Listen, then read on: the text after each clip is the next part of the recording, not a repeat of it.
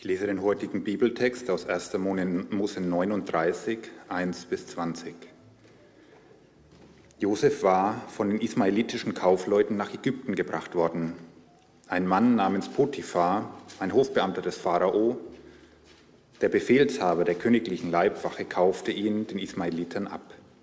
Josef wurde von seinem Haus beschäftigt. Gott aber half ihm, dass ihm alles glückte, was er tat. Weil der Ägypter sah, dass Gott Josef beistand und ihm alles gelingen ließ, fand Josef seine Gunst. Er machte ihn zu seinem persönlichen Diener, übergab ihm sogar die Aufsicht über sein Hauswesen und vertraute ihm die Verwaltung seines ganzen Besitzes an. Von seinem, diesem Zeitpunkt an lag der Segen Gottes auf Potiphar. Josef zuliebe ließ Gott im Haus und auf den Feldern alles gedeihen sein Herr überließ Josef alles und kümmerte sich zu Hause um nichts mehr, außer um sein eigenes Essen. Josef war ein ausnehmend schöner Mann. So kam es, dass Potiphas Frau ein Auge auf ihn warf. Eines Tages forderte sie ihn auf, komm mit mir ins Bett. Josef wies sie ab. Mein Herr hat mir seinen ganzen Besitz anvertraut und kümmert sich selbst um nichts mehr in seinem Haus. Er gilt hier nicht mehr als ich. Nichts hat er mir vorenthalten, außer dich, seine Frau. Wie könnte ich da ein so großes Unrecht begehen und mich gegen Gott versündigen? Tag für Tag redete sie auf Josef ein, aber er gab ihr nicht nach. Einmal hatte Josef im Haus zu tun. Niemand von der Dienerschaft war gerade in der Nähe. Da hielt sie ihn an seinem Gewand fest und sagte, komm mit mir ins Bett. Er riss sich los und lief hinaus. Das Gewand blieb in ihrer Hand zurück. Als sie merkte, dass Josef, Josef fort war und sie sein Gewand in der Hand hielt, rief sie die Dienerschaft herbei und sagte, Seht euch das an. Mein Mann hat uns diesen Hebräer ins Haus gebracht, der nun seinen Mutwillen mit uns treibt. Er drang bei mir ein und wollte mit mir ins Bett. Da habe ich laut geschrien, und als er mich schreien hörte, ließ er sein Gewand neben mir liegen und rannte davon. Sie legte Josefs Gewand neben sich und wartete, bis ihr Mann nach Hause kam. Auch zu ihm sagte sie, dein hebräischer Knecht, den du ins Haus gebracht hast, drang bei mir ein und wollte sein Spiel mit mir treiben. Und als ich laut zu schreien anfing, ließ es sein Gewand neben mir liegen und rannte davon. Als Potiphar das hörte, packte ihn der Zorn. Er ließ Josef festnehmen und in das königliche Gefängnis bringen. Hallo zusammen. Schön mal wieder ein paar Gesichter im Raum zu haben. Es gibt wirklich nichts Dümmeres, als in einen leeren Saal reinzusprechen. Und deswegen freue ich mich, dass auch wenigstens ein paar wieder hier sein können und schön euch zu sehen. Ja, hallo auch alle, die ihr von zu Hause aus zuschaut, auch euch. Haben wir nicht vergessen.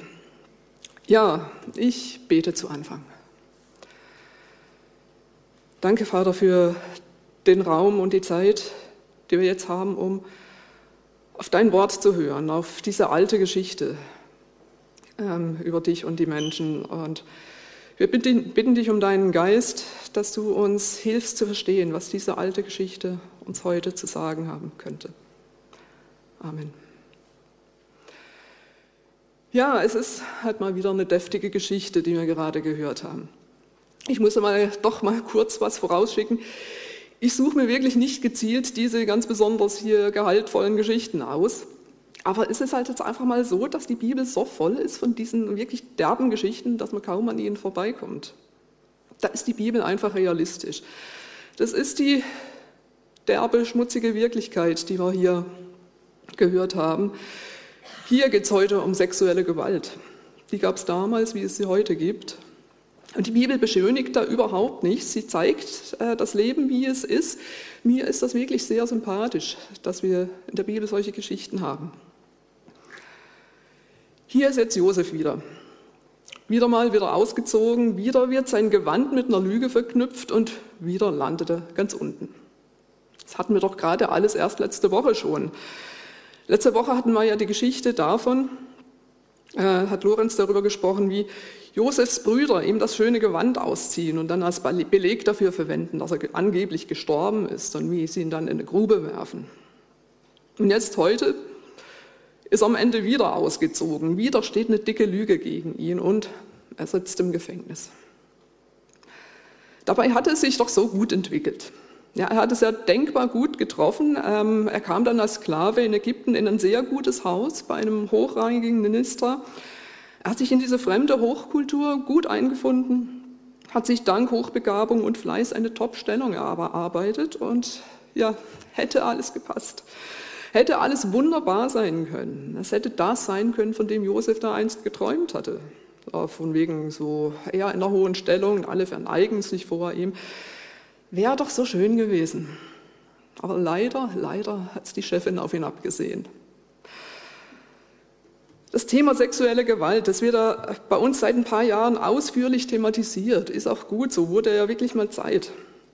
Seit MeToo und dem Ganzen ist man da wirklich aufgewacht und ich glaube, wir sind alle erschrocken darüber, über das Ausmaß, was da so alles ans Licht gekommen ist seither, was man bisher höchstens geahnt hat irgendwie was sich da wirklich so abspielt in, in Hollywood, in Chefetagen, in Sackbesteien oder einfach in der eigenen Wohnung. Es ist krass, es ist widerwärtig und es war schon immer da.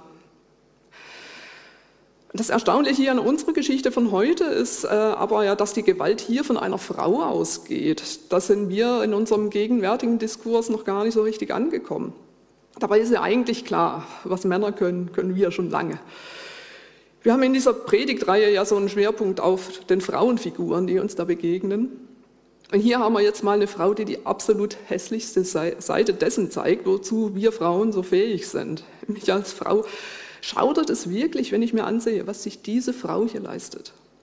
Wie diese vornehme Frau aus der Oberschicht sich dermaßen ordinär an diesen jungen Mann ranmacht. Komm mit mir ins Bett.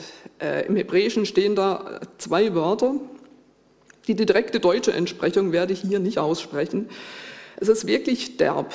Und äh, er dann aber, der Sklave, antwortet ganz eloquent, ausführlich, mein Herr hat mir seinen ganzen Besitz anvertraut und so weiter. Wer ist denn bitte schön hier kultiviert von den beiden? Ja. Und natürlich wartet die Frau dann auch ganz klassisch den Moment ab, wo niemand sonst im Haus ist, um handgreiflich zu werden. Ohne Zeugen, weiß anschließend keiner, was wirklich passiert ist. Und sie reißt ihm das Gewand vom Leib und sagt nicht das Obergewand, das hätte anders geheißen. Wir dürfen wirklich davon ausgehen, dass Josef splitternackt davongerannt ist. Und dann vertauscht sie schließlich auch noch elegant Täter und Opfer. Ja, war's. Das ist das Schlimmste. Der ganze Ekel und die Erniedrigung durch diesen Übergriff, das ist ja an sich schon schlimm genug. Aber wenn dir dann nicht geglaubt wird, so kann man Leute echt in den Wahnsinn treiben. Das ist das ganz Widerliche an der Geschichte. Es gibt keine Zeugen, es steht Aussage gegen Aussage. Und wem glaubt man eher? Natürlich der Person in der höheren sozialen Stellung. Die Frau des Potiphar, die spielt das hier ja genüsslich aus. Dieser dreckige Ausländer, den du mir da ins Haus geholt hast. Der Satz könnte ja auch von heute sein. Klingt wirklich wie was, was sich auch heute bei uns abspielen könnte und sich wohl auch tatsächlich abspielt.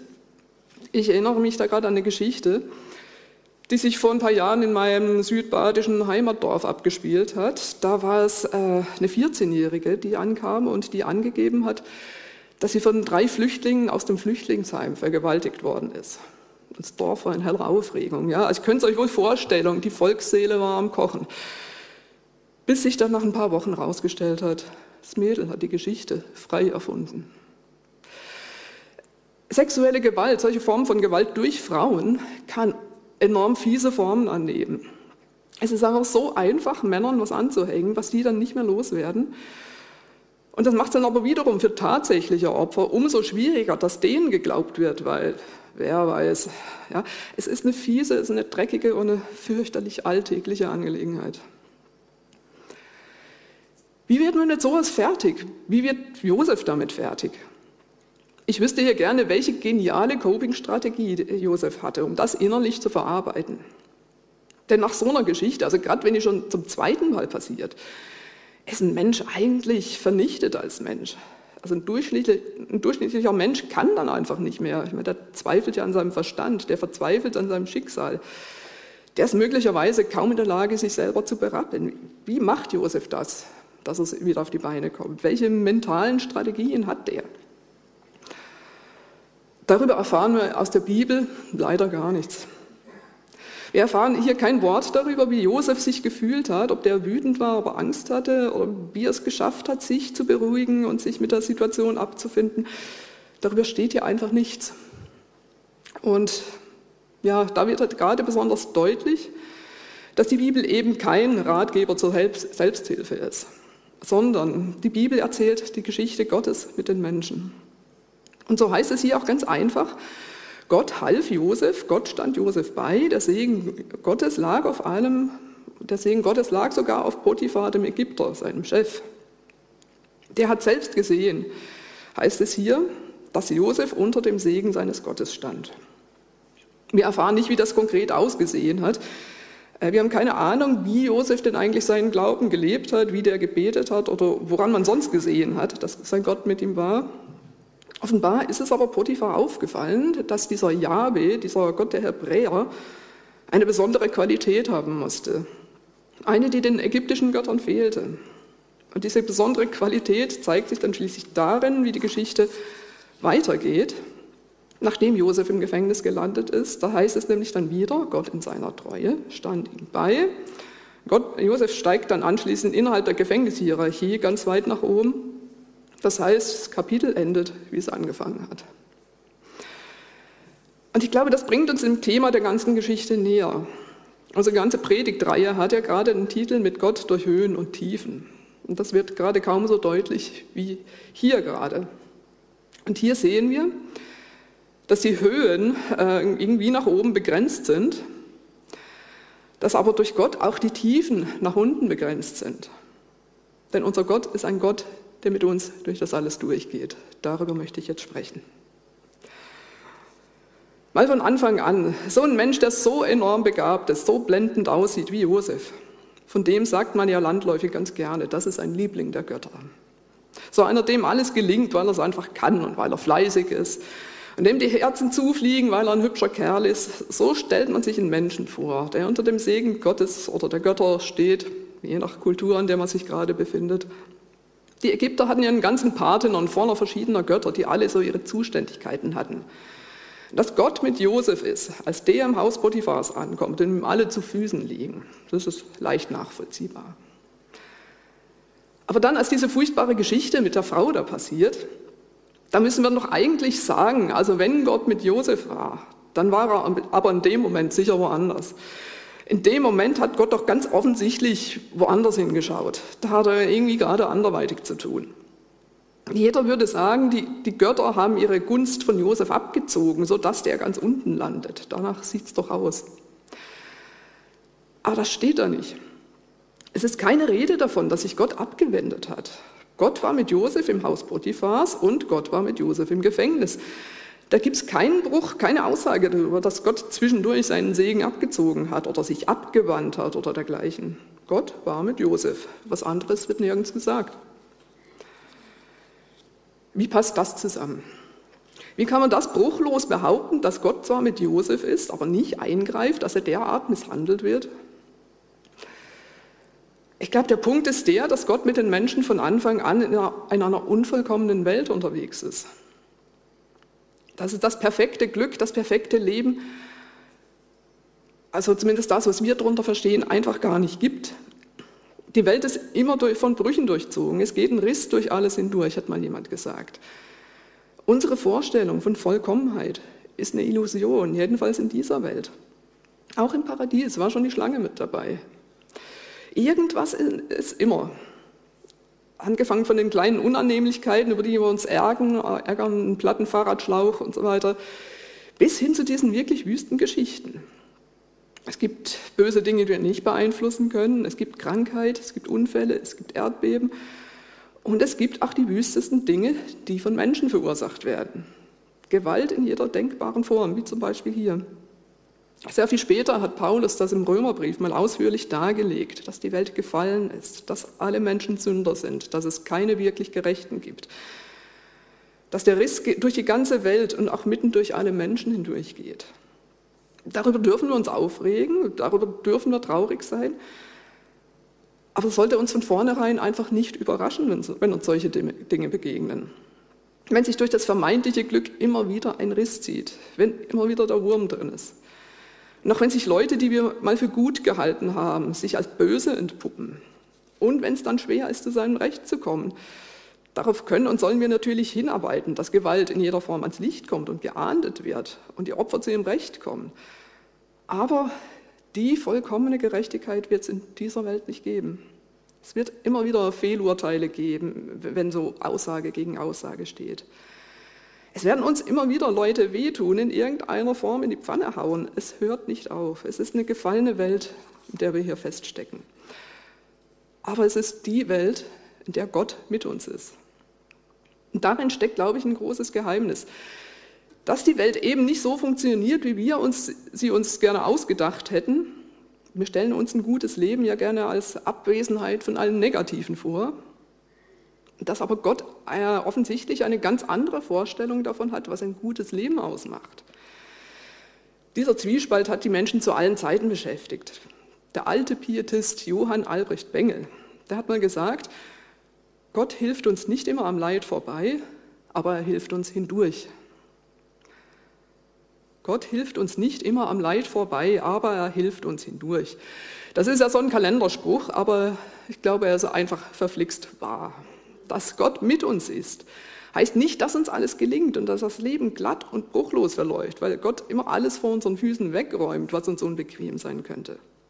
Die Höhen, die wir im Leben so erleben, die sind immer nach oben hin begrenzt. Das reine, ungetrübte Glück bleibt in dieser Welt eine Illusion. Das heißt umgekehrt dann aber auch, dass die Tiefen in unserem Leben nicht unbegrenzt tief sind. Denn auch da ist Gott mit uns und das ist das große Geheimnis. Gott ist mit Josef, als der im Gefängnis sitzt. Als der wieder ganz unten angekommen ist, da hat Gott ihn nicht verlassen.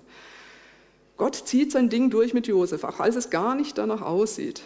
Gott ist da robust, der lässt sich von seinem Plan nicht abbringen. Und ähm, es, es steckt da eine gewisse Ironie drin wie es da heißt im Anschluss an den Text, den, den ihr vor euch habt oder den wir gerade gehört haben. Da hat er geendet mit Josef war nun also im Gefängnis. Und ich habe es vorhin schon kurz erwähnt. Ich lese mal den Wortlaut vor, wie es dann weiterging. Aber Gott in seiner Treue stand ihm bei. Er verschaffte ihm die Gunst des Gefängnisverwalters. Der Verwalter übertrug Josef die Aufsicht über alle anderen Gefangenen und alle Arbeiten im Gefängnis geschahen unter Josefs Leitung. Der Verwalter vertraute ihm völlig und gab ihm freie Hand, denn er sah, dass der Herr ihm beistand und alles gelingen ließ, was er tat. Das ist göttliche Ironie. Das ist ja wieder dasselbe in Grün, wie, wir, wie das, was wir am Anfang in Potiphars Haus hatten. Und wieder gelingt Josef alles und wieder steigt auf Anhieb in eine Top-Position auf. Man sieht ja, dass das, dass das Gefängniswesen im alten Ägypten ganz offensichtlich anders organisiert war als heute. Ich habe noch keins unserer Gefängnisse von innen gesehen, aber ich kann mir nicht vorstellen, dass man dort einen Insassen in die Verwaltung holt. Das heißt, um, ich glaube, die Botschaft wird deutlich. Die Leser oder Hörer denken doch an die, der Stelle, jetzt ist Josef wirklich am Ende. Jetzt geht es mit ihm wirklich nicht mehr weiter runter. Aber von wegen. Gott ist mit ihm und er lässt sich nicht beirren. Es geht weiter wie vorher. Von wegen Gott hat Josef verlassen, hat seine Hand abgezogen. Dieser Gott ist kein Gott, der sich mal den Menschen zuwendet und dann wieder abwendet, wie es die ägyptischen Götter gerne tun. Diese Götter, die, die auch gerne mal miteinander so in Streit geraten und denen dann die Menschen hinten runterfallen aus Versehen. Oder diese Götter, die gerne mal beleidigt sind und dann Elend über die Menschen bringen, wie die Vorstellung im alten Ägypten war. Dieser Gott hier ist den Menschen bedingungslos zugewandt.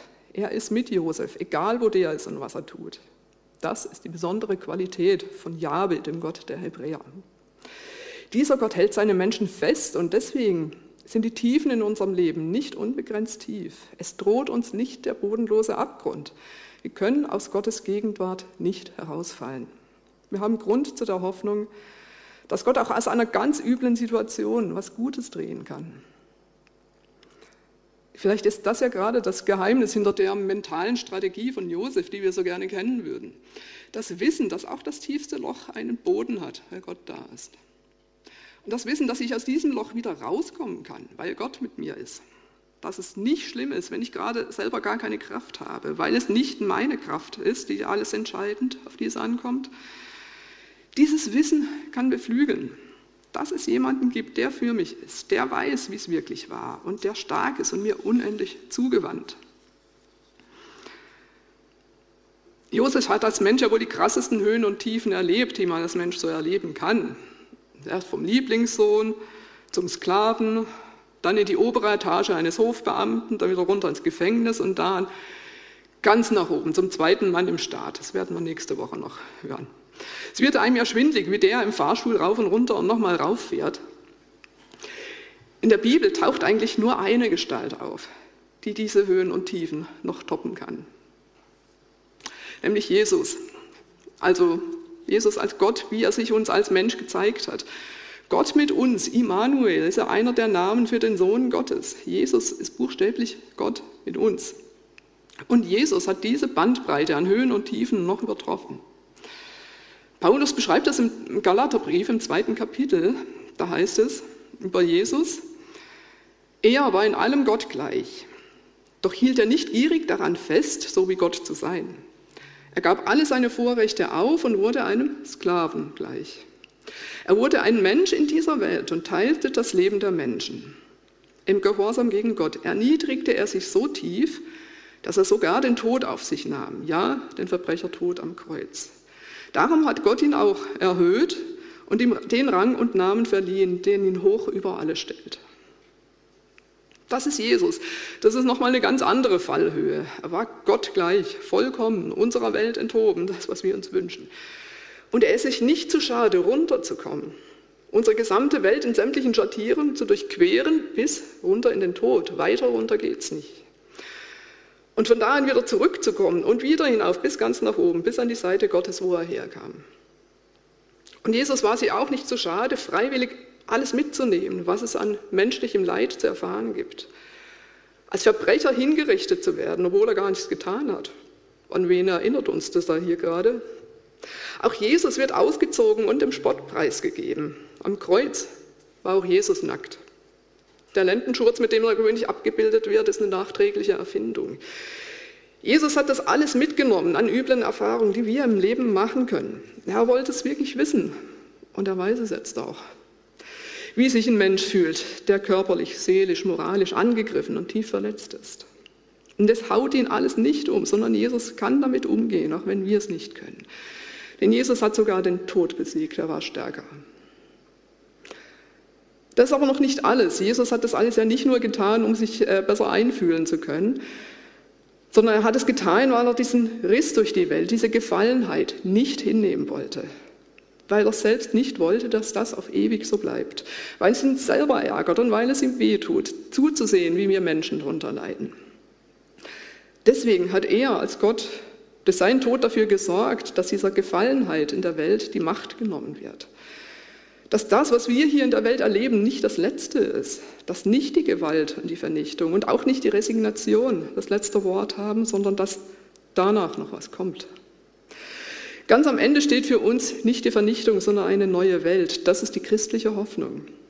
Und das ist auch der Grund, weshalb wir immer tatkräftig uns dafür einsetzen dürfen, diesem Riss in der Welt entgegenzuwirken. Dass wir uns gegen Gewalt in jeder Form wehren sollen. Dass wir für Gerechtigkeit kämpfen dürfen. Dass wir uns für Opfer einsetzen sollen. Diese Welt hier wird nie perfekt sein. Wir werden hier nie das Paradies haben. Es ist eine Welt, die uns in ihrer verflixten Gefallenheit permanent herausfordern. Aber wir dürfen die Herausforderung zuversichtlich anpacken, weil wir damit nicht allein sind. Gott ist mit uns, Gott ist dabei, mit uns seine Geschichten zu schreiben. Es sind Geschichten, die am Ende, vielleicht erst ganz weit am Ende, gut ausgehen. Nächste Woche hören wir das Ende von Josefs Geschichte. Die Geschichten von jedem von uns werden gerade noch geschrieben. Seien wir mal gespannt, wie die Enden ausgehen. Amen.